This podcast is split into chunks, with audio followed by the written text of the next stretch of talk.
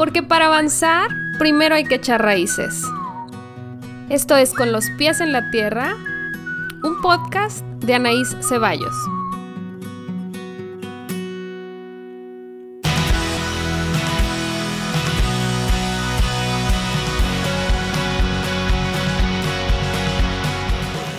Este es el episodio número 9 de mi podcast Con los pies en la tierra. Hola, ¿cómo están? Mucho gusto saludarlas una semana más en el podcast para quienes nos escuchan y para quienes nos ven. Esta semana tengo de invitada a una reincidente que ya he invitado antes y que todas quieren mucho. Ilse Mandujano, ya la conocen, la doctora Ilse en Instagram. Y ahora vinimos a platicarles de otro tema que desde la primera vez que vino al podcast quedamos pendientes y ahora viene con muchas sorpresas y mucha información. ¿Cómo estás, Ilse? Muy bien, muy feliz. Ya me gustó esto de estar invitada en podcast, sobre todo contigo. Está muy padre la platicadita. Sí, la verdad es que está muy padre porque compartimos a la vez que un poco, entre comillas, enseñamos de nuestras profesiones. Entonces, nos gustan las dos, así que aquí estamos para, obviamente no saben, pero grabamos en domingo porque es nuestro día libre y estamos relajadas, no tenemos este, pendientes, exacto. Entonces, aquí estamos. El tema que vamos a tratar hoy es como parte uno porque va a haber dos partes. Y no es solo hablar de gordofobia, pero empezar por ahí, para quienes nunca han escuchado el término, pues justo eso, tener miedo a la gordura, estar en contra de la gente con sobrepeso, obesidad. Ahorita Ilse nos contará más a detalle la parte médica, pero pues a mí que me toca lo emocional sí es un tema que nos pega muchísimo porque pues a mí puedo hablar de fácil más de un 90% de mis pacientes, hombres y mujeres, porque generalmente hablamos de de las mujeres, pero a los hombres tampoco les encanta tener sobrepeso.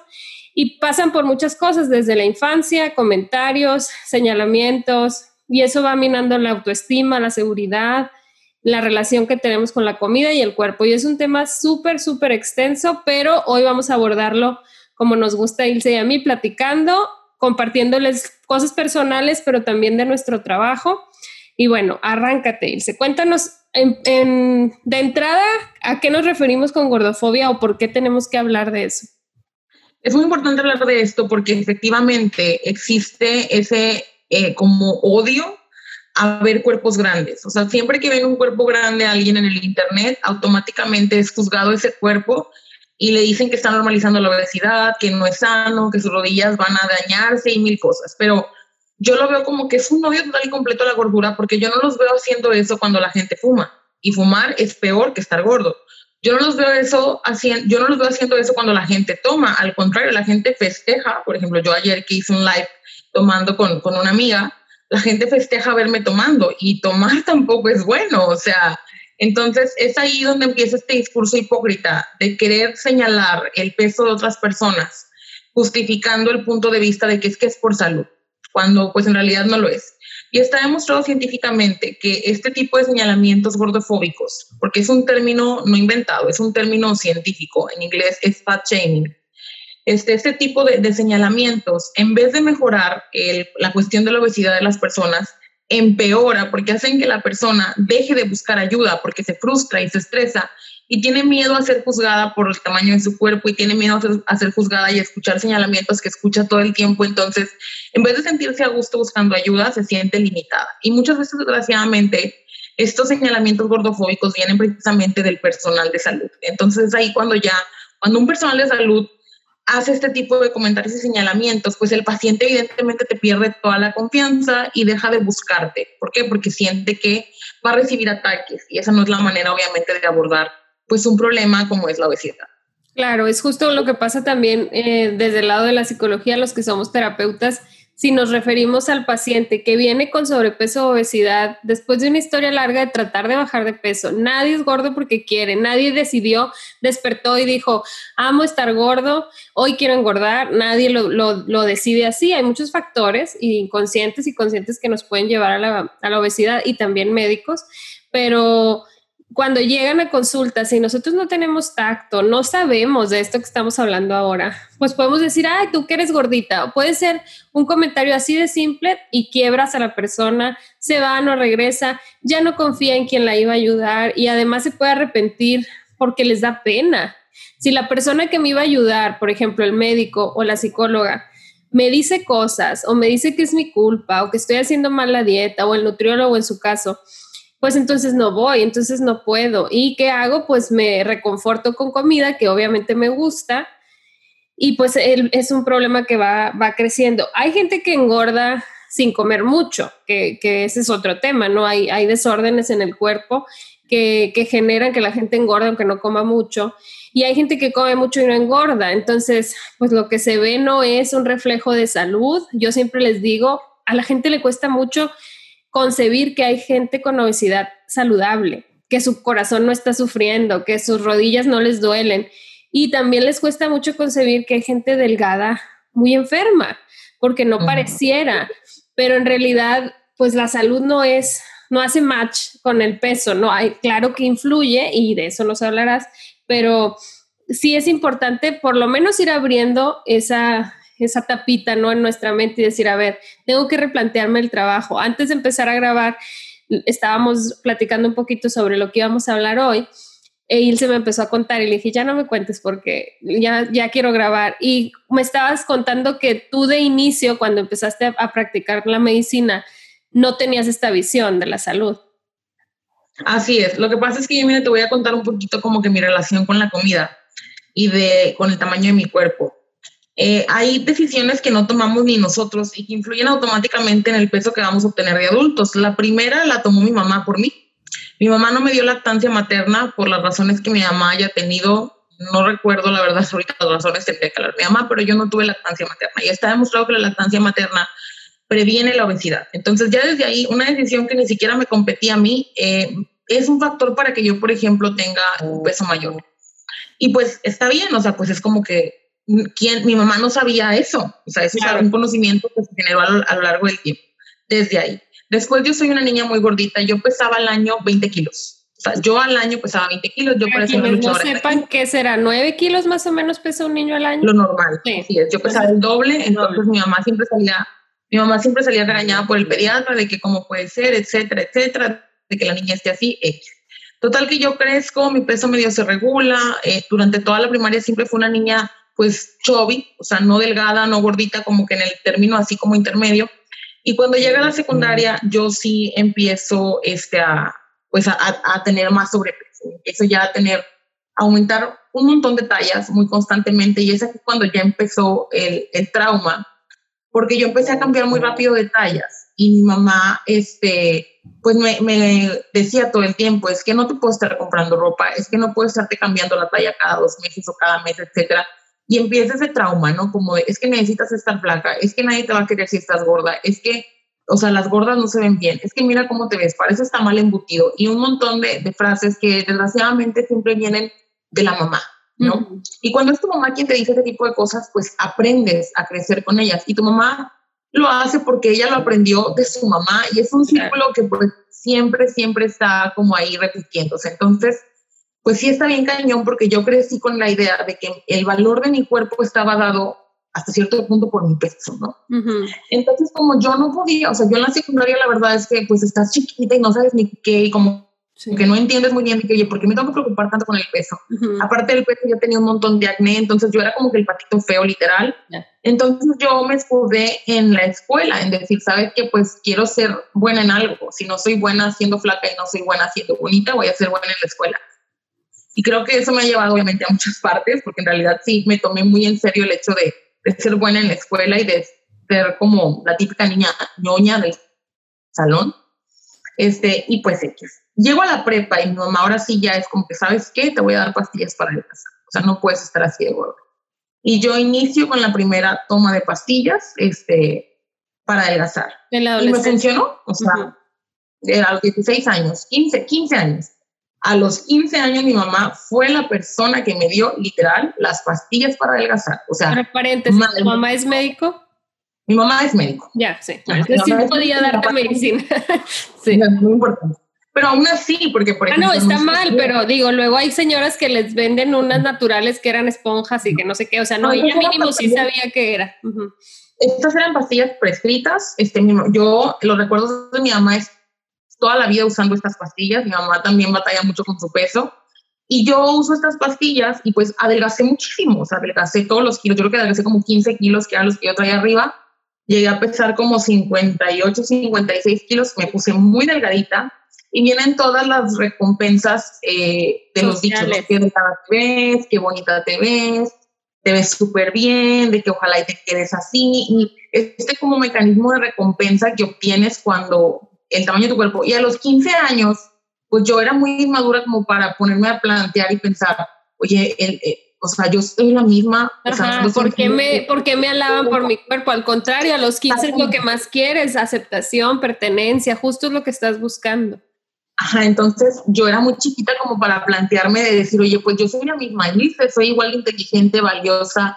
Yo ahí a los 15 años, pues total y completamente inmadura, yo decía, este es el tipo de, de, cumplidos que quiero. O sea, claro, esta soy, o sea, como que ya te identificaste con la tú delgada. Es como, esta era la que estaba dentro de mí, esta soy yo. Y pues la verdad me empecé a obsesionar un montón. Yo era de las personas típicas eh, nefastas que cuentan las calorías, que no se come tipo un dulce. Yo me acuerdo que en el San Valentín, pues típico que te regalas chocolatitos y así, yo los tiraba. O sea, yo los tiraba, o sea, yo así de cómo va a entrar eso mi de que no, tipo, esas personas que creen, que se creen moralmente superiores por, por exactamente, o sea, obviamente tenía 15 años, era una puberta, ¿verdad? Pobrecita de mí en ese entonces, y pues yo creía que eso estaba bien, y pues obviamente juzgas a todas las personas que sí se comen el chocolate y a las personas que se comen tipo X cosa.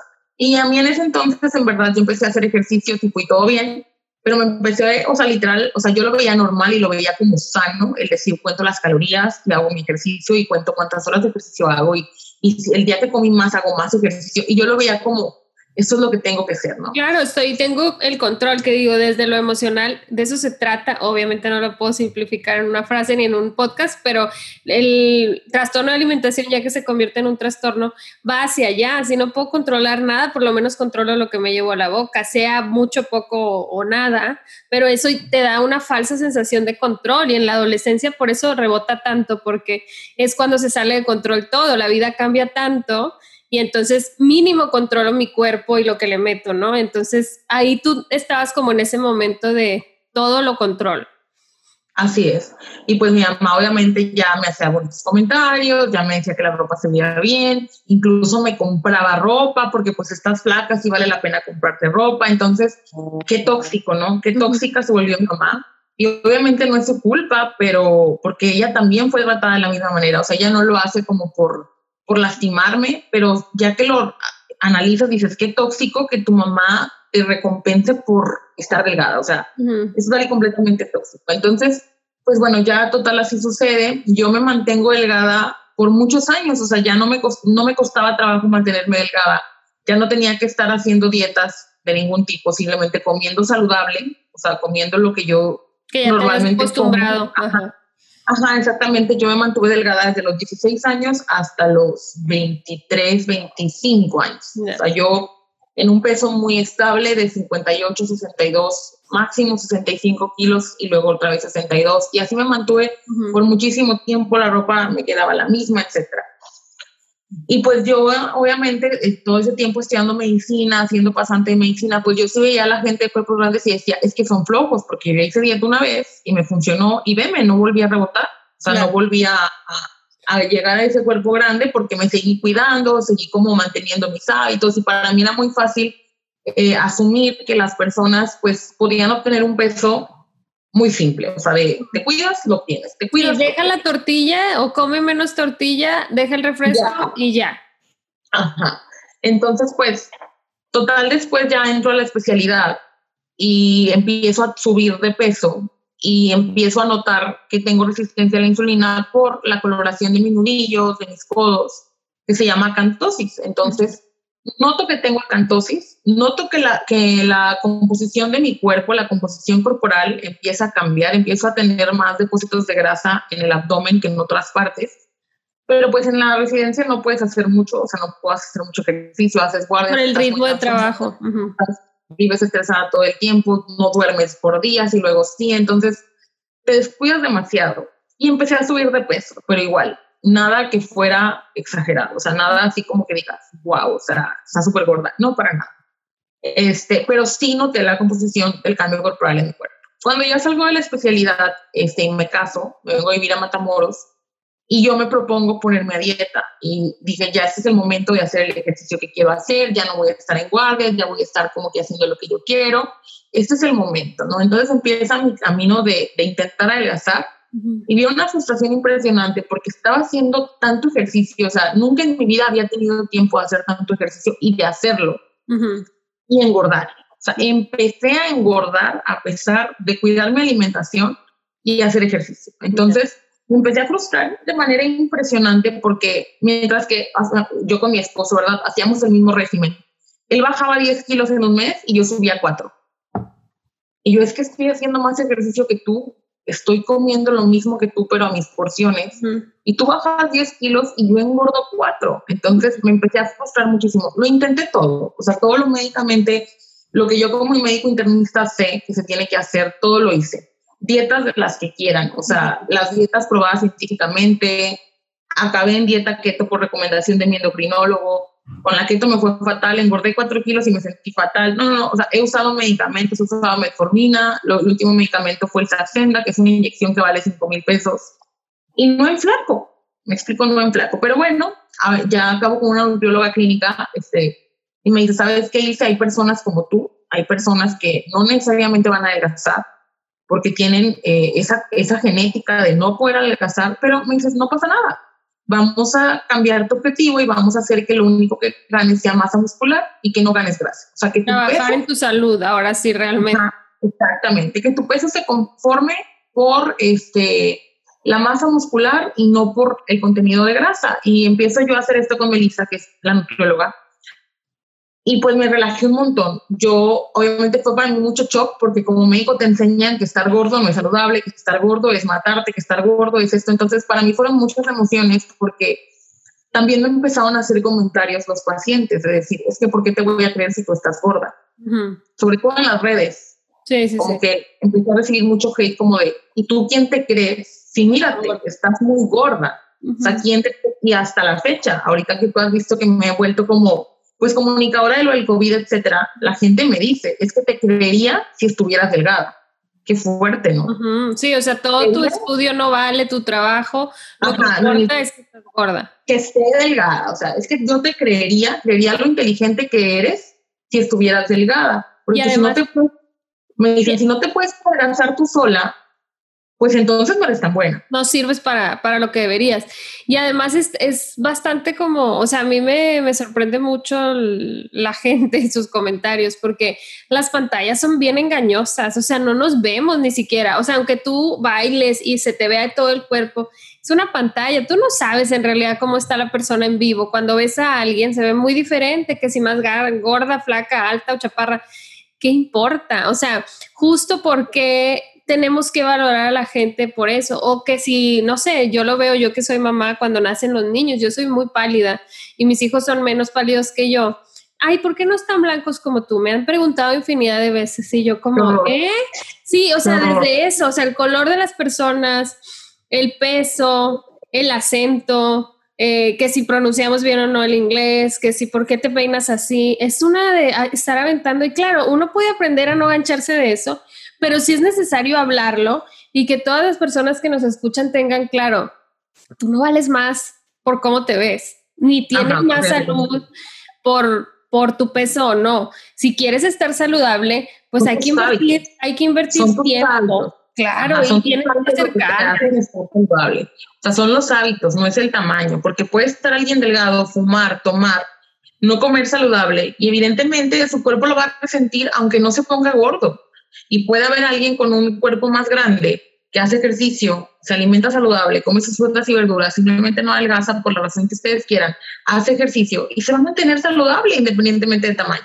Eso es muy importante. Lo que importa son tus hábitos y no tanto el tamaño de tu cuerpo. O sea, si, eh, si eres delgado, estás igual de obligado a tener buenos hábitos si te quieres mantener saludable. Y, y si tienes un cuerpo grande, también. Y eso es algo que pasa, a mí me pasó parecido a ti, que de los 15 a los 25, yo creo, incluso me atrevo a decir hasta los 30, pues es fácil mantenerse delgado si estás delgado. O sea, yo comía muy mal, cuando era estudiante era foránea, cenaba cereal, desayunaba galletas con café, me comía una tuna a mediodía, o sea, era una dieta bastante pobre, no nada más por cuestión económica, sino que andas dando vueltas todo el día, yo andaba en camiones, o sea, no es como que, ay, tengo tiempo de ponerme, no, y, y, y malos hábitos, ¿no? Pero pues me mantuve delgada, nunca nadie me dijo, ay, estoy preocupada por tu salud, porque no, jamás pero subes 5 kilos o tienes un hijo o subes 10 o subes 20 o subes 30 y todo el mundo está preocupado por ti. Un poco como cuando yo un tiempo fui vegetariana.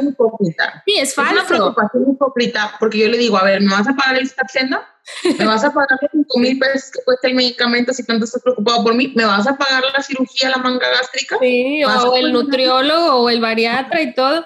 Digo, igual pasa con los vegetarianos. Se hacen vegetarianos y todo el mundo se preocupa por su salud. La proteína, ¿no te falta? ¿No te vas a descompensar? Ahora, cuéntame cómo cambió en ese tiempo, porque tú a lo mejor mientras estudiabas, pues tú estabas empoderada con, yo estoy saludable porque estoy delgada, ¿no?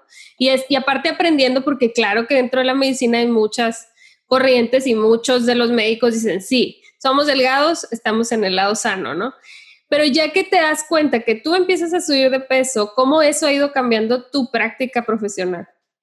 Pues primero fue un shock para mí porque yo me deprimí mucho, mi esposo es testigo, él fue la persona que me acompañó en este proceso, porque mientras él adelgazaba, yo engordaba, entonces Obed era como que es que no pasa nada, tranquila, este, no, o sea, eres igual de bonita, eres igual de, de valiosa, intubas igual, o sea, todo lo haces igual, si estás delgada, si estás gorda, de que Obed todavía es fecha que él dice que él me ve igual, o sea, dice que él no se da cuenta los kilos que yo he ganado, o sea, dice que no me doy cuenta si es que no te pesas, o sea, literal los dice, no, para mí no, no te veo reflejada a través del, del pesto, o sea, yo te veo por, por lo que tú eres, ¿no?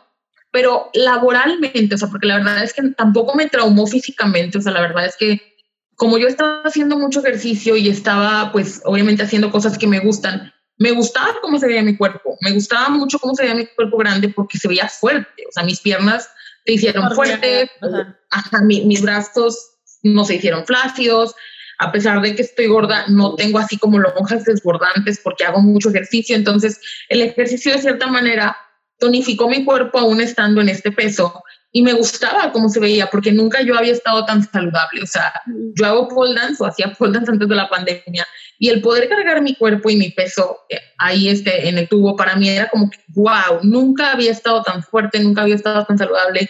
Y eso era lo que yo decía, no me hace clic, ¿no? No puede ser posible que cuando estaba delgada era total y completamente sedentaria y la gente me tomara por saludable. Y que ahorita que levanto mi peso y cargo a mi esposo y soy súper saludable y hago cardio y hago twerk y mil cosas, la gente considere que soy menos saludable ahorita. Entonces sí fue un shock muy grande, muy, muy feo emocionalmente porque me, me, me ponía muy triste el sentir que todo se reducía a mi peso, que no importaba qué tanto hiciera, qué tan buena fuera, qué tan inteligente fuera, qué tan buena médico fuera, qué tan buena persona fuera, todo se reduce a cuánto estoy en la báscula y a cuántos gorditos tengo y a que si no me puedo mantener delgada, yo no valgo como médico. Entonces, en lo laboral, digamos que es donde más me afectó a mí, o sea, de sentirme menos profesional por no tener un peso que la gente quiere a fuerza que yo tenga.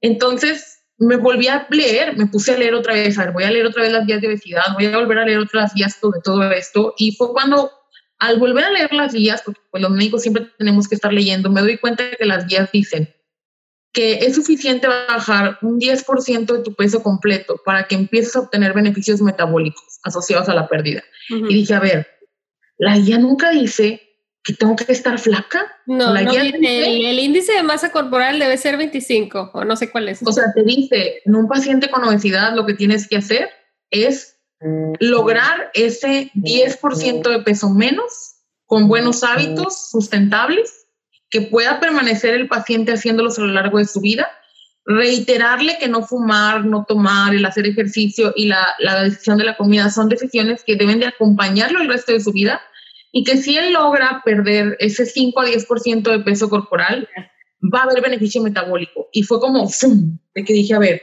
esto no me lo enseñaban en la escuela. Claro, de que esta parte no la leímos.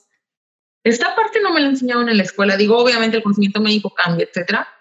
Y fue cuando yo ya empecé a relajarme mucho, decir, ¿sabes una cosa? Pues, O sea, es verdad. Y luego empiezas a ver, y por ejemplo, cada vez salen más guías. Las últimas de obesidad son las de Canadá, que salieron incluso este mes, en, en agosto. Este, y te dicen incluso ya eh, el enfoque no debe ser basado en el peso, debe ser basado más en la salud y como que en la cuestión saludable de la persona. Y como que te quedas de que, oye, pues sí, o sea, en realidad, y me gusta mucho esa guía porque pone un aspecto muy importante. Tú como médico tienes primero que preguntarle a tu paciente si quiere él bajar de peso. O sea, tú no puedes, a veces van los pacientes por otra cosa. Y muchos señores me dicen, es que fui con el dermatólogo y me terminó diciendo que estaba gorda y que tenía que bajar. Me dio pastillas para bajar de peso, prácticamente. o sea, es como tienes, vas por el acné y terminan diciéndote gorda. O sea, no es el punto, o sea. Y es una falta de respeto, pero no nos ponemos a pensar en eso. Justo yo estuve tomando unos cursos estos últimos fines de semana sobre atención a víctimas y cosas ahí tristes que tratamos los psicólogos, pero justo hablábamos de eso. A ver, si te llega alguien por un secuestro o por algo así horrible, tú no tienes que hablar de eso con el paciente, tú tienes que hablar con el paciente de lo que él quiera hablar, de lo que él quiera trabajar y lo que a él lo esté haciendo sentir mal. Que tú sepas que lo secuestraron y por eso alguien te lo mandó, no quiere decir que llegue y tú le preguntes, cuéntame de su secuestro o no. ¿Cómo estás? ¿Qué necesitas? ¿Cómo te ayudo? El médico igual, como dices tú, oye, si a mí me llega alguien que pesa, no sé, 200 kilos, que para cualquier persona supongo que 200 kilos será mucho, no le vas a preguntar, ¿por qué está usted gordo? ¿Que come mucho? No, dígame que, le molesta, que le duele, ¿no? O sea, como cambiar desde ahí el approach, el enfoque de tu, de tu práctica como médico. Así es, entonces, la verdad es que es muy, es muy duro porque mi mismo gremio eh, te señala, o sea, te señala como que por no ser saludable, tipo, por no ser como que lo que debería de ser, etcétera. Pero, o sea, en realidad yo les digo, pues aquí están las guías, o sea, no es como que lo diga yo, es lo que dice aquí, o sea, es lo que dicen los expertos. Y luego ves la evidencia de fat shaming y de cómo el fat shaming hace que las personas menos adelgacen y que incluso tomen hábitos menos saludables. Y es como que dices, yo no estoy mal, estás mal tú nada más que no te has dado cuenta. Sí, o no lo has vivido, como te pasó a ti, que hasta que lo viviste dijiste, ah, no es por flojos, o sea, muchos están en mi situación, que pueden intentarlo todo, y que no les funciona. Y no, tienes el resultado que quieres, o sea, y eso me frustraba muchísimo, porque yo decía, no puede ser posible que antes no era la mitad de lo saludable que soy ahorita, no tenía la mitad de los buenos hábitos que tengo ahora, y estoy engordando. Pero es como, es como, una lucha mental, ¿no? Por un lado, tú ya aprendiste todo esto y te llega la mitad de la mente y la otra mitad te dice, sigues gorda, adelgaza, sigues gorda, adelgaza. Entonces es como una lucha. Yo lo que les digo a mis pacientes, nunca se nos va a quitar. Eso que nos enseñaron de niñas, de, nadie te va a querer si estás gorda. Hace poco creo que mi papá fue el que me lo dijo, de que es que si sigo gordo nadie me va a querer o algo así. Es muy triste esa frase, es muy fuerte. Ojalá nadie se la siga diciendo a sus hijos y ojalá seamos la generación que pare esto porque la gente te tiene que querer por ser tú, punto. Y seas gordo, flaco, güero, rojo, del color que sea. Pero entonces, a lo que yo iba es, esto así va a ser. La vida hacia la salud y los hábitos se construyen a diario. No es que un día despiertes y dices, ¿cómo amo mi lonja? Me encanta cómo se ve. Estamos educados para querer vernos flacos. ¿Por qué? Porque todo el mundo exige flacura. Pero vamos a seguir luchando en contra de eso y siendo realistas. Oye, yo tengo dos hijos, pasé por dos embarazos, tengo mucho trabajo, mi vida, por más que haga ejercicio, no gira en torno al ejercicio, no soy coach de ejercicio, entonces no puedo pedir tener cuerpo de alguien de 20 si tengo casi 40 y estar firme si yo tengo una condición que me hace más flácida. Pues no, así es mi cuerpo y es trabajar con eso, no decir, ah, es que me vale, entonces sigo comiendo papitas. No, pues tengo que comer frutas, verduras, exacto. Pero sí que sepan que no se quita, o sea, no es como palomita, ya no soy gordofóbica y entonces me encanta la gordura. No, no nos vamos al otro extremo. No meterte y no juzgar, porque no conoces las condiciones de la otra persona. A mí, yo cuando, pues hablamos el podcast pasado de lo de la depresión, yo cuando me deprimí tuve que dejarle de hablar a mi mamá. Tuve que decir, corto contigo relación porque me, me dañas. O sea, tu, tu relación con, con, la gordura y el cuerpo, en este momento en el cual yo estoy subiendo muchísimo de peso porque me estoy intentando eh, no enfocar ni restringir ni nada porque necesito no ocuparme de cosas, necesito mientras menos cosas me preocupen mejor. Mi mamá siente a las personas que todo el tiempo, todo el tiempo te señalan el peso. No hay una manera en la que mi mamá me vea y no pueda decir algo bueno sobre mi cuerpo. en realidad. Cuando yo estoy bien anímicamente, la verdad es que me da igual. ya la, ya la conoces. Ajá. Y después el que sí le dice, ni se le ocurra, ni le diga nada, porque no volvemos a venir a su casa. Usted le dice algo de que sobre su puesto, etc. Pero cuando ya estaba yo deprimida, la verdad yo no tenía la resiliencia ni la capacidad emocional de tolerar que tu propia mamá te esté diciendo, es que gorda no puede ser feliz. Porque mi mamá me lo dice. Sí, sí, sí. Ay, tú estás deprimida porque estás gorda. Y mi mamá probablemente escuche este podcast y no estoy mintiendo. Mi mamá me ha dicho, es que no conozco una persona gorda que sea feliz. Qué fuerte que... Sí, es muy fuerte porque aparte somos un país de gordos y hay que aceptarlo. Exactamente. Y, o sea, en realidad yo por eso no quiero ser mamá. O sea, yo creo que yo no estoy lista para ser mamá porque definitivamente siento que los papás son las personas que más te hacen daño en tu vida. Sí, por eso lo tienes que... No, sí, tú quieres hacerle un bien a tu hijo y le enseñas, entre comillas, mal, a cuidarse. Es muy diferente decir, no sé, por ejemplo, mi hijo es súper picky porque psicóloga tenía que tener ahí batallas. Entonces yo le compro platos con dibujitos, mira, el cuerpo necesita verduras y le compré un sistema digestivo de peluche y le enseño. Esa es la forma en que yo trato de que coma bien. No le digo, si no comes te va a salir una lombriz porque no sé qué, como antes hacían, como hay que asustarlos y avergonzarlos de su cuerpo, de su lonja o de lo que sea. Pero quiero que sepas que no es solo tu mamá, y digo, seguramente lo sabes, no, tus pacientes. sí, o sea, mi mamá igual, yo, yo les enseño a mis pacientes a poner altos eh, con su familia, pero generalmente es con la mamá. Yo les cuento, igual mi mamá, no, no quiero hablar del cuerpo de las personas, le digo, del mío ya no me dice nada porque llevamos muchos años en esta lucha, yo desde que fui a terapia la senté y le dije, aquí se acabó, nunca más me vuelves a decir nada de mi cuerpo, ni cómo adelgacé, ni si engordé, ni qué bonita, ni qué fea, si te gusta mi ropa me puedes decir, qué padre tu vestido, fin, no me digas, porque no se te ve panza, porque sí, que te bajó la pierna, no, no, o sea, ¿por qué? Porque quienes nos escuchan dirán, qué exagerado, es que así empieza. Y entonces, todos esos comentarios que te hace tu mamá, que es la persona que más te ama en la vida, pues tú los asumes como ciertos. Ay, mi brazo es muy gordo, déjame lo tapo. Ay, mi, mi pierna está muy grande, entonces no la enseño. Y eso lo aprendes desde niña y en la adultez es un gran problema porque vas a la playa. Yo iba en jeans a la playa toda mi adolescencia porque mis piernas... No, yo la verdad sí, nunca, me, nunca he sido muy, o sea, nunca, siempre me ha valido mucha madre. Lo, lo, que me ha importado es la cuestión laboral. Y cuando me caso con Obed, pues todavía más, porque pues dejas de ir con tu mamá. Claro, ya libre. Y, perdón por la palabra, pero que te está chingue y chingue la madre con esa situación. Y llego a vivir con Obed y a Obed le vale lo que tú quieras, lo que yo coma y lo que yo. Entonces, mi relación con mi físico cambió muchísimo cuando yo me casé se puede decir que Obed me dio muchísima como confianza en el sentido de que, oye, yo estoy bien. te empoderó, te empoderó en tú eres tú y estás hermosa, sí te quiero. Y es, es, y como ya no escuchaba ese de que te ves como embutido, te ves mal, te vas a comer eso, segura, vas a engordar. O sea, ya así vas a salir. Sí, así vas a salir a la calle con eso. Sí. Mi mamá es, o sea, ella no se da cuenta, pero es no, no se dan cuenta, eso es bien importante, porque aparte te digo, por ejemplo, en el caso mío, ya no me dicen a mí, pero de todos los demás sí. Tu tía tal, tu primo tal, tu hermano, no sé qué, tu papá. Entonces yo ya tenemos esta dinámica de, no quiero hablar de esto, vamos a cambiar el tema. Y a mis hijos, mi, tú le puedes preguntar a mis hijos, le dices, ay, qué gordito, aquí no decimos gordo, dice mi hijo, aquí no decimos esa palabra, es, es una falta de respeto. Y ya, y no porque el término gordo esté mal, es que a la gente le hace daño, o sea, te hace sentir mal que la gente te tache. Y lo mismo debería pasar con los flacos, ¿eh? porque hay gente que no puede engordar y quiere engordar y todos los alaban y, ellos se sienten mal. Lo único que sí yo con uno de los flacos es que los flacos mínimo encuentran ropa, porque ah, también ese es un problema y también eso me ayudó muchísimo a mejorar la relación con mi cuerpo. Cuando yo me mudo, pues me mudo a la frontera, entonces voy a Estados Unidos y hay tallas me explico entonces.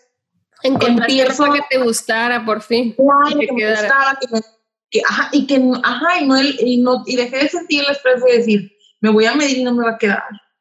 Porque en Monterrey, en realidad, o sea, yo estando delgada, pesando 58 kilos, no te 56 kilos, yo no entraba en las ropas de las tiendas. Yo era ah, talla L de... Me pasa eso, soy chiquita y no peso mucho para quien no me conozca, o sea, pues un peso normal no me queda la ropa. O sea, a veces voy a las tiendas que hay aquí, bueno, antes que se podía ir, y no me subían de la rodilla los pantalones, o sea, son como pues, para cuerpo europeo, yo creo, no sé qué tipo de cuerpo, o sea, muy pequeñitos. Digo, hay cosas que sí, pero la mayoría era como, o yo soy muy chaparra y me quedan bien los pantalones y digo, ¿qué hacen los altos? O sea, de verdad la ropa está como muy mal diseñada en este país porque le queda... En Estados Unidos, no. Y en Estados Unidos en realidad hay para todas las tallas. Y no es que eso normalice la obesidad, porque la gente dice de que es que ¿por qué normalizas la obesidad con las tallas? No, la es que la gente gorda existe. Claro. Y tienes que entender eso. Y, y te merece un lugar.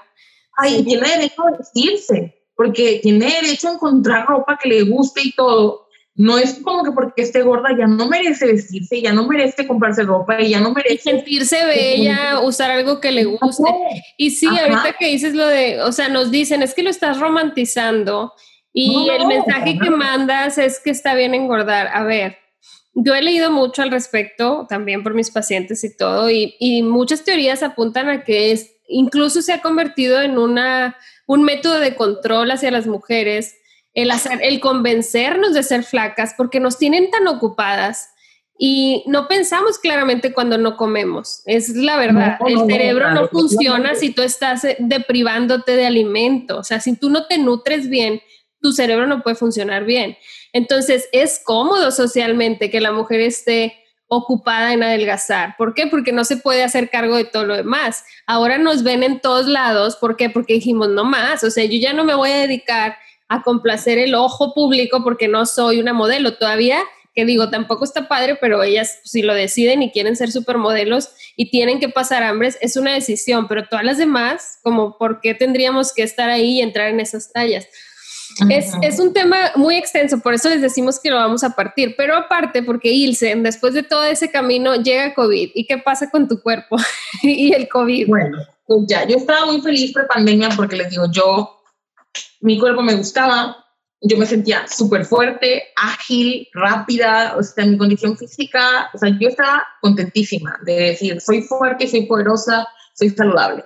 Miren la cuestión de la zona COVID y desgraciadamente por la deshidratación, yo hago lesión renal. Mi riñón se daña por la cuestión de la deshidratación y que no puedes tomar agua. Y hablo con el nefro y obviamente la, la, la situación es que no puedes hacer ejercicio. Y además cero energía de hacer ejercicio, ¿verdad? No puedes hacer ejercicio porque cuando estás deshidratada y haces ejercicio, tu riñón se puede dañar al grado de que puedes hemodiálisis. Eh, hacen una complicación médica que se llama rhabdomiolisis por ejercicio y yo obviamente lo conozco como médico y por supuesto que no quiero tener esto. Ajá, entonces es como, sabes que no voy a hacer nada de ejercicio, voy a limitarme a ir a la zona, a regresar y tomar agua como loca y sueros como loca y ya. Entonces, luego caigo en la, la cuestión de la depresión y eran demasiadas emociones y les prometo que cuando yo estaba deprimida me costaba trabajo hasta bañarme. Entonces, para mí fue muy sencillo cuando el psiquiatra y el psicólogo dicen, ¿sabes qué? Eh, no te ocupes por lo que vas a comer. O sea, come lo que tengas que comer, haz lo que tengas que comer, que es la alimentación intuitiva, y te quitas un peso de encima. Es sí, que este no sea un pendiente. Exactamente. Entonces yo empecé a hacer alimentación intuitiva, de hecho desde antes de la pandemia era un, algo que yo practicaba como para quitarme ese estrés y preocupación, pero en la pandemia se volvió mi aliado la alimentación intuitiva porque ya el único tiempo que yo podía disfrutar y estar tranquila y lejos de tanta muerte y destrucción de la zona COVID era comiendo. O sea, ¿sabes qué? Llego a mi casa y voy a cenar y nada me va a interrumpir. O sea, no voy a poder comer lo que yo quiera comer viendo una película. Sí, como desconectarte. O sea, sí fue un refugio para ti la comida en ese tramo, que digo, todavía sigues en zona COVID, pero ya no estás en ese punto de la depresión. Entonces, era, eh, fue para ti una herramienta. Y una herramienta de supervivencia. Nosotros, nosotros les explicamos que a veces tenemos que hacer uso de herramientas no muy sanas, o sea, como a lo mejor comer mal o tomar. Hay gente que incluso el alcohol lo usa como desestrés, que no es sano, no, no es sano. Nunca vamos a decir que es sano, pero lo necesita. a veces. Ajá, es lo que yo les decía. Si yo todos los días sigo viendo tanta muerte, si yo todos los días sigo estando sometida a tanto estrés, si todos los días, porque desgraciadamente la pandemia sigue, todos los días cargo con muchísimas emociones, y el comerme una pizza al llegar a mi casa me ayuda a, liberar un poquito, pues me voy a comer la pizza. no sí, nada. Exacto, fue como un, una muleta, les digo yo, es algo que te ayuda a avanzar en ese camino y justo la clave está en no quedarte ahí, en que no te conviertas en esa persona que toda la vida va a utilizar la comida como recurso. Es, una situación de crisis, es una situación de emergencia, es una situación de que de eso tengo que salir y cuando salga ya me ocuparé de esta situación porque evidentemente no es sano lo que estoy haciendo de llegar y comerme la pizza sin control de que quiero comer la pizza y ya. Y no puedes hacer eso como que toda tu vida, ¿no? Pero ahorita no puedo ocuparme de mí, o sea, en ese momento no podía ocuparme de mí porque estaba muy ocupada ocupándome de otras personas y de intentar lidiar con mis propias emociones y las de los demás. Entonces, pues yo subí 25 kilos de abril a la fecha. O sea, de abril a agosto yo subo 25 kilos este, me doy cuenta porque la ropa ya no me queda. las únicas cosas que quedan son los leggings de, de Aerie, que me encantan porque se estiran lo máximo, y ciertas blusas, y de ahí en fuera mi ropa, pantalones de mezclilla, los quirúrgicos, los trajes pitufos no me quedan, o sea, nada me queda, ¿no? Pues ya digo, a ver, me voy a pesar porque pues ya nada me queda, pues sí, 25 kilos. Y obviamente a mí me empieza a estresar porque yo sé que estoy en la zona, yo estoy muy expuesta y típico que empiezas a recibir estos mensajes como de, es que estás gorda y estás en la zona COVID, te vas a morir. Sí, como que si te vuelve a dar, porque recordemos que ya le dio, pero si te vuelve a dar, pues te, da miedo que te dé peor. Ajá, y claro que ese miedo está en mí. digo, desgraciadamente ahorita no puedo hacer ejercicio, no puedo ser la hija saludable de siempre. Entonces, ¿qué, ¿qué, tengo que hacer? ¿Qué puedo hacer? Y decido operarme y hacerme la manga gástrica. Entonces me la voy a hacer el 4 de septiembre, como porque pues dices, ya sobreviví a esta depresión, sobreviví comiendo y la verdad es que fue parte del proceso y esos 25 kilos representan la fortaleza que tiene mi mente y mi cuerpo para poder salir adelante. Y afortunadamente ahorita ya estoy en mejor situación anímica como para ocuparme de esto y decir, bueno, ya subí de peso, lo hice de manera no tan saludable porque obviamente no estoy haciendo ejercicio, estoy siendo sedentaria, estoy haciendo lo que en realidad es un mal hábito, ¿verdad? Bueno, tengo ahora sí que ocuparme de eso. Y como ahorita no puedo regresar al ejercicio, pues voy a optar por la opción de la cirugía, porque afortunadamente tengo el recurso económico, que es algo que yo también recalco mucho. No todas las personas tienen la, la, opción de poder superar. Entonces, y, y, fíjense bien, o sea, se los voy a mencionar así tal cual. Para que una persona tenga que mutilar su cuerpo y cortarse un pedazo de estómago para poder bajar de peso, o sea, pues está, es drástico, o sea, no es cualquier cosa, está cañón. Sí, no es, no como, como, ay, qué fácil, déjame lo hago. No, o sea, nadie quiere, o sea, tener que cortarse el estómago, pagar por cortar tu cuerpo, porque no enflacas. O sea, en realidad el ser gordo no es una decisión total y completamente, o sea, que sea eh, responsabilidad de la persona. O sea, en realidad tenemos que tomar obviamente decisiones que nos mantengan saludables, pero estas decisiones que te mantienen saludables no siempre te van a conducir a tener un cuerpo delgado. O sea, no van a lograr la delgadez. Entonces tenemos que ser muy empáticos con eso porque no puedes ir por la vida diciéndole a la gente que está gorda. A lo mejor esa gente eh, en su interior desean operarse, pero no cuentan por el medio. Claro. Y pues tú no vas a pagar la cirugía. No, la terapia, porque es luego todo un proceso que tienes que llevar. Muy complejo. Sí, porque el cerebro es muy, es como un laberinto y te puedes perder muy fácil. O sea, tú puedes bajar, en tu caso pues son 25 kilos o no sé cuántos los que necesites bajar por salud y por tu decisión personal, pero no sé, hay gente que baja 40 kilos cuando se opera 50 kilos, el cerebro no lo registra, el cerebro sigue viendo gordo el cuerpo y luego te cuelga la piel y luego te tienes que hacer tal cosa, tienes que hacer una dieta específica, no puedes comer igual que antes.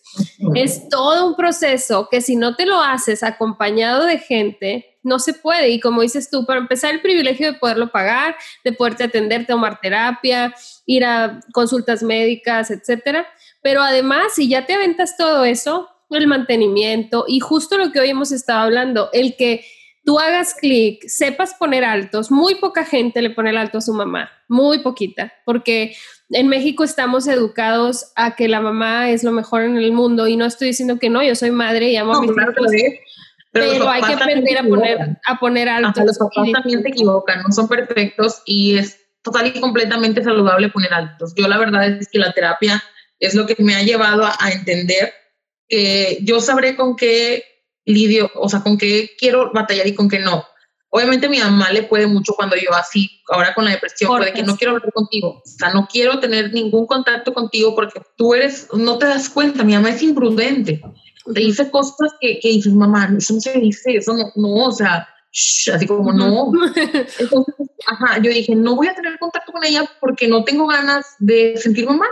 Sí, no me hace bien. Eso es, eso es parte de la salud. Y por eso luego las personas que trabajamos en nuestra salud física y mental, podemos parecer rudas, groseras, mamonas o arrogantes. Así como él se cuenta que ella en la adolescencia sí era arrogante y se sentía mejor que los demás. Ahora que estamos en este lado, que somos profesionales de la salud, podemos sonar así, pero de verdad que yo no me siento mejor que nadie. Yo digo, ojalá la gente pueda liberarse, porque yo también ya estuve ahí, yo también he hecho todas las dietas a pesar de nunca haber tenido 20 kilos, yo con 5 tenía para creerme que estaba en el peor momento porque no me cerraba tal talla o porque mi panza estaba aguada o lo que sea. Y es cargar años un peso que no nos toca porque no es nuestro, nos lo puso alguien con, claro, nuestra mamá, alguien le dijo lo mismo y a la abuela lo mismo.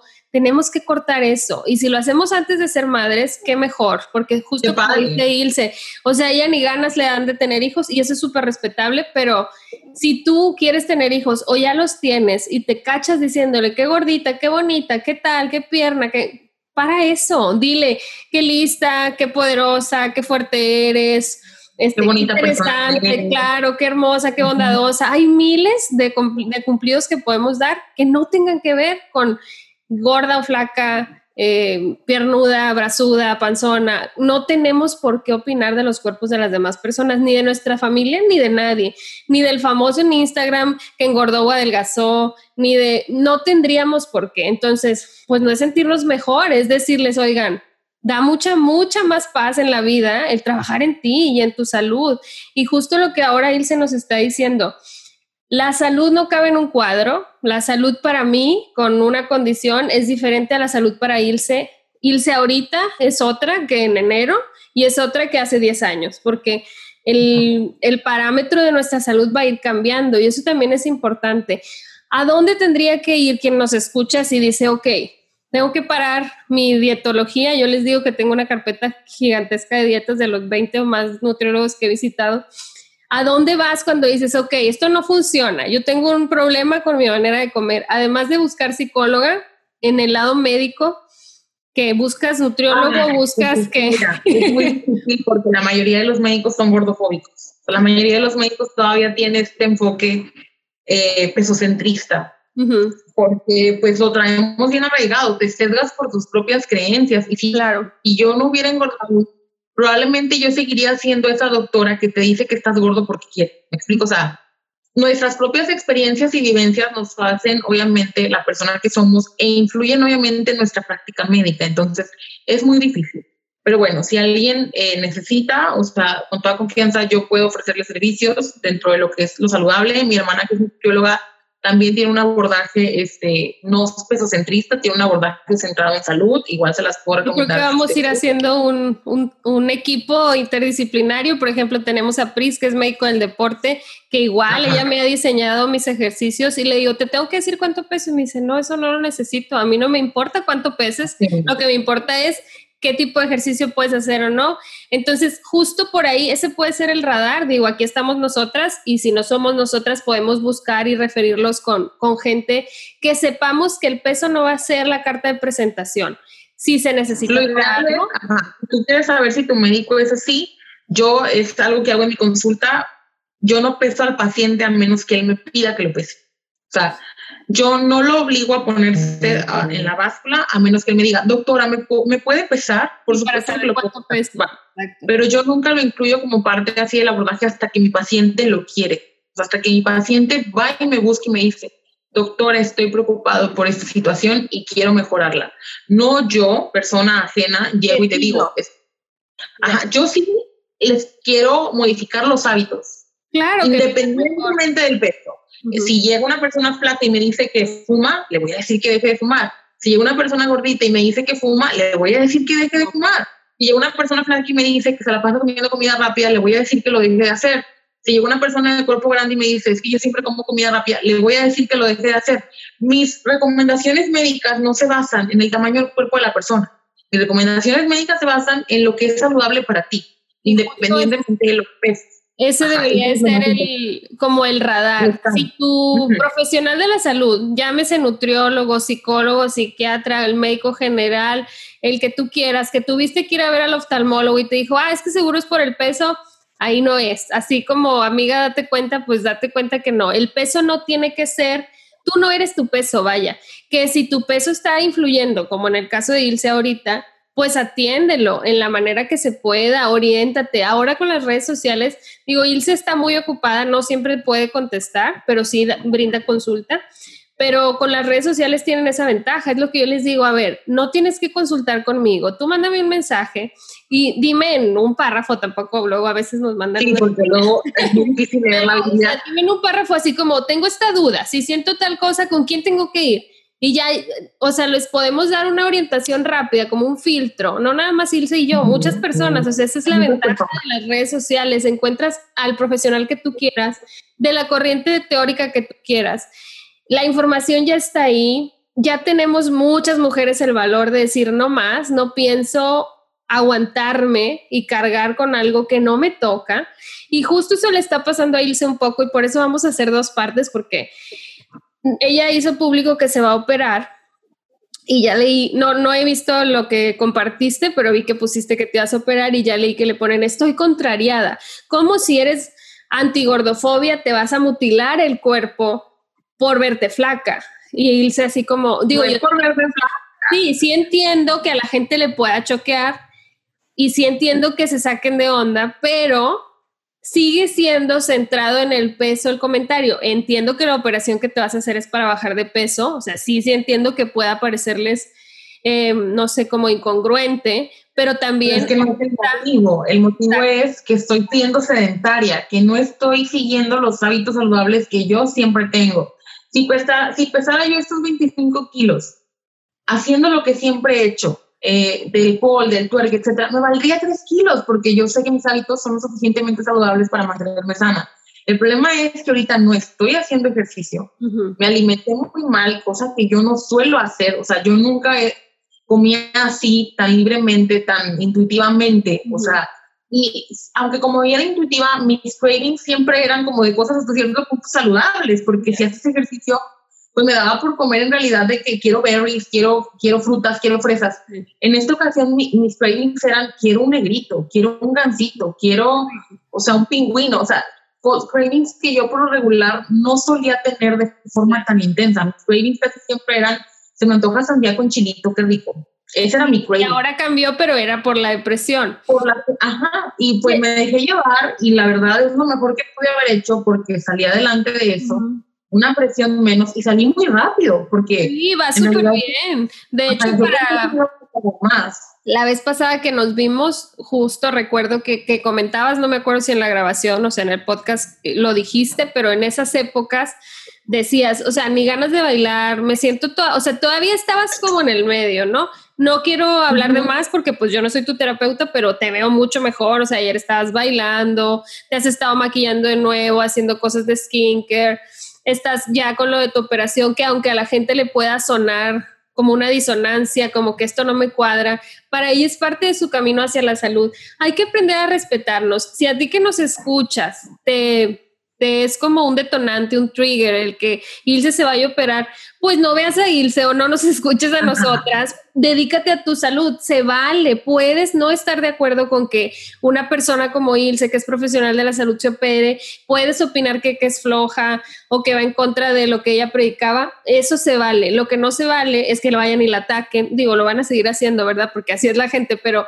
eso es lo que no está bien, ya cada quien toma sus decisiones, pero justo quisimos hacer el podcast él se quiso venir a compartir, porque que sepan que no es, no quiero tener panza, porque subí 25 kilos, me voy a operar porque puedo. O sea, sí, me voy a operar porque puedo, pero me importa mi salud. ¿Vas a seguir en zona COVID antes de operarte? O ahorita todavía sigues. Sí, haz cuenta que yo voy hasta tres días antes de la cirugía, porque tres días antes tengo que hacer una dieta que es a base de puro líquido, que a ver cómo me voy a hacer, eso me va a costar un montón. Y luego la cirugía y la incapacidad por la cirugía alrededor de una o dos semanas y regreso a zona COVID. O sea, es, esto literal es para yo no estar estresada, siguiendo subiendo de peso, siendo sedentaria, mientras estoy exponiéndome a la, en la boca del lobo. O sea, esto a mí me va a permitir tener la tranquilidad suficiente para saber que estoy quitando un factor de riesgo, porque pues el sedentarismo a final de cuentas no es bueno, mientras no tengo tiempo de hacer ejercicio, porque no tengo el tiempo y no puedo por la lesión renal. Entonces, es una decisión total y completamente hecha por salud y porque me acabo de hacer exámenes y de hecho los publiqué. Sí, sí, sí. Mis exámenes están perfectos, o sea, perfectamente bien, mi glucosa, mi colesterol, triglicéridos, todo está hermoso, pero no sé cuánto puede aguantar mi cuerpo siendo sedentaria y mantenerse en esa glucosa perfecta y en ese cuerpo triglicérido bien y en ese colesterol perfecto, o sea, yo me mantenía saludable por mis hábitos pero ya si no estoy haciendo las 10 o 12 horas de ejercicio que yo hacía a la semana, pues evidentemente mi cuerpo... Ese, esa, ese, por ejemplo, la masa muscular, etcétera. Yo creo que estos kilos que aumenté no son de músculo, no, son de grasa. Sí, justo de eso yo quiero que, que, hablemos ya que te operen. Digo, aparte de que nos cuentes, a mí nunca me habían operado, el año pasado me operaron de un riñón y pues es todo un show la operación. Digo, a quien me escuche que ya se haya operado, antes de decir, ay, que exagerada, pero si nunca te has superado, es como, o sea, pues anestesia. De hecho, para mí como quiera es un, o sea, si es shock, a pesar de que he visto muchas cirugías. Pues sí, pero no pues nunca he hecho una yo tampoco, o sea, nunca. Es muy raro. Ajá, o sea, si estoy así como que, ay, ¿qué se sentirá estar del otro lado, no? Es raro, es raro. Muy contenta, muy confiada, muy emocionada, este, porque pues es una decisión que tomo total y completamente consciente y pues bien feliz. Además es que te emociona Ah, yo, yo lo que percibo es que estás emocionada por retomar las riendas de tu salud y de tu vida, como que estás volviendo a sentirte tú, así es, justo como quien no come o quien tal, como les decía, aquí nunca vamos a juzgar las patologías, si tú tienes un trastorno de alimentación, porque es lo que te ha sacado a flote en tu vida y te hizo salir de un mal momento, de una mala dinámica familiar, qué bueno, te sirvió, no te tienes que quedar ahí. Así como Ilse no se va a quedar comiendo comida chatarra y va a subir otros 50 kilos, tú puedes sanar cualquier trastorno que tengas, sea alimenticio, sea por ansiedad, sea depresión. Hay solución e igual para lo médico, o sea, hay gente que vive con insuficiencia renal, hay gente que vive con cardiopatías, no tienes que decir, ah, como ya me enfermé, tiro por la borda mi vida y me sigo enfermando.